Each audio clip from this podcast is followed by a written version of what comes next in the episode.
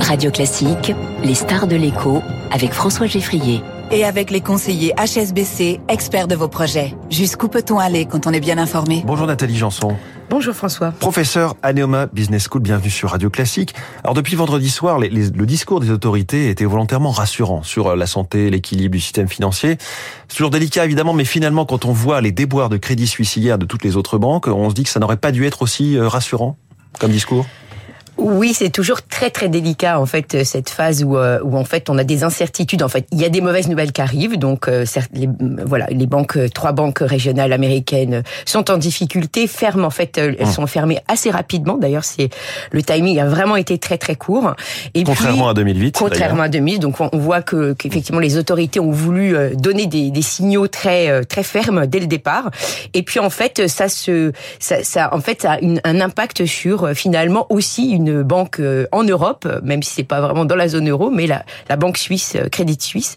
Alors évidemment, c'est pas un hasard que ce soit celle-là en particulier, puisque c'est une banque qui, est, qui, a beaucoup de problèmes depuis de nombreuses années. Elle avait quelques casseroles ces dernières années, pour oui, le dire un bah peu oui, oui, oui, oui, tout à fait. Ça fait vraiment plusieurs années qu'elle est engluée dans mmh. des plans de restructuration pour essayer de voir le, le, bout du tunnel. Elle a, elle a accumulé des pertes en trading euh, qui n'ont jamais existé de, depuis son, son existence. Enfin, vraiment une situation très compliquée. Elle a, elle a perdu beaucoup de sa valeur euh, euh, à travers le temps. Elle a perdu presque 90% de sa valeur entre 2000 qui était le plus haut de sa valeur à aujourd'hui. Mmh. Donc voilà, c'est une banque qui, qui n'est pas qui voilà qui est en restructuration.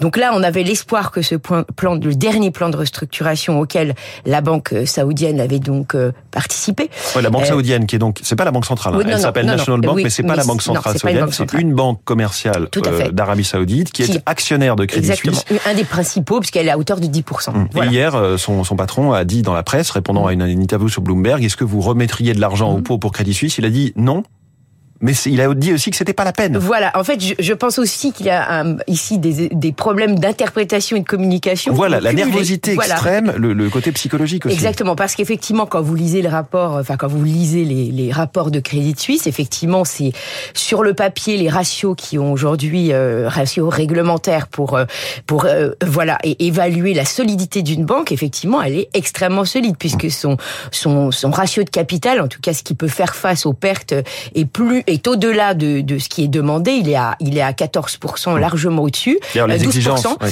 les exigences réglementaires et, euh, et son ratio de liquidité, donc ce qui lui permet de faire face à ses engagements courts, était également autour de 190% mmh. euh, au dernier, euh, au, au, le, dans, à la fin, au dernier trimestre 2022. Donc c'est pour ça qu'il a, il a eu cette fin de phrase. Mais le problème, c'est qu'on a retenu que la première. Mmh. Mais donc là, dans ce genre de scénario, est-ce que les marchés sont pas complètement fous, pardon, d'aller à cette facilité? Mais il y a rien rien à voir dans les deux scénarios entre Silicon Valley Bank et Crédit Suisse. En tout cas, il n'y a pas de contagion de l'une à l'autre. Il y a un contexte, les hausses de taux, voilà. la fébrilité, euh, l'économie qui ralentit. Mais il n'y a pas du tout de contagion de l'une à l'autre. Effectivement, ici, ce n'est pas un effet de contagion. C'est effectivement une banque Crédit Suisse qui, en plus, a annoncé qu'elle elle reportait la publication de son rapport annuel parce que aux États-Unis, il y avait, il y avait visiblement des, des, des, des complexités dans la dans le traitement de certaines de certaines valeurs et donc en fait ils, ne, ils n'ont pas fait. Donc ça, c'est une mauvaise. Il faut bien comprendre que ça aussi, ça n'a pas aidé. Oui. C'est-à-dire que c'est pas hasard que la chronologie ce soit aujourd'hui et pas dans un mois, mmh. parce qu'en fait cette information, elle est tombée en fait euh, là, oui. là. Donc euh, c'est ce qui a fait le vent de panique. Alors après, effectivement, de là à en déduire que toutes les banques vont pas bien, on a fait un pas un petit peu effectivement trop grand et on voit bien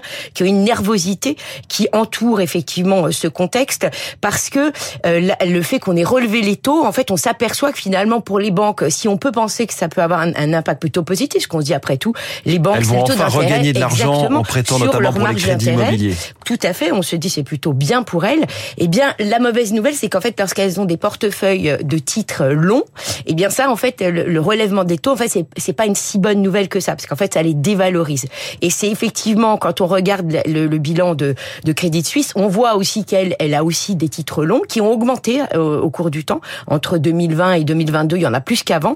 Et effectivement, on voit aussi que ses liquidités, parce qu'elle a eu, elle a, elle a, en fait, ses, clients sont beaucoup partis l'année dernière. En fait, euh, eux, c'est, ils sont arrivés à la fin de ce de ce processus. Alors qu'effectivement, si on prend le cas des banques régionales américaines, ils, ils, étaient en train de d'être en plein dans le processus. Mmh. Donc c'est la différence. Les, les, banques françaises, les plus respectables, ont, les plus respectables, ont souffert sur les marchés hier. C'est peu de le dire. Cours euh, suspendu, cotation suspendue pour Société Générale, pour euh, BNP Paribas, puisque les, les coupes-circuits quand euh, le cours descend trop vite, trop fort, se mettent en place.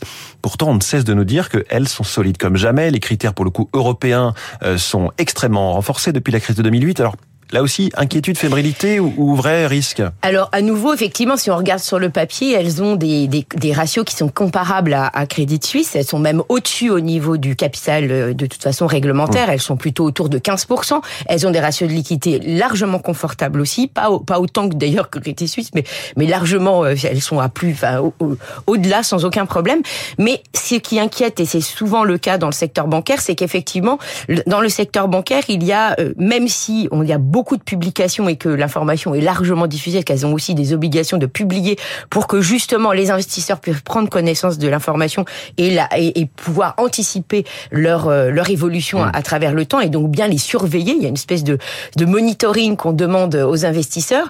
Eh bien, on a toujours cette crainte que finalement on n'a pas bien compris euh, certaines euh, certains points du bilan mmh. parce qu'effectivement il y a aussi des problèmes de valorisation dans le bilan de titres, soit valeur de marché ou pas valeur de marché qui d'ailleurs était un des problèmes dans, dans la Silicon mmh. Valley Bank, euh, parce qu'effectivement c'était à valoriser une méthode, et si on en avait utilisé une autre, peut-être qu'on se serait rendu compte plus vite qu'elle avait des problèmes. Nathalie Janson, euh, dans ces conditions, est-ce que la donne est changée pour les deux grandes banques centrales, la BCE qui se réunit aujourd'hui, la Fed la semaine prochaine, est-ce qu'elles peuvent changer la trajectoire de hausse de taux qui était prévue, annoncée, on s'attendait à, 50 points de base, c'est-à-dire un demi-point de pourcentage de plus des taux directeurs, prévu, annoncé et donc attendu par les marchés?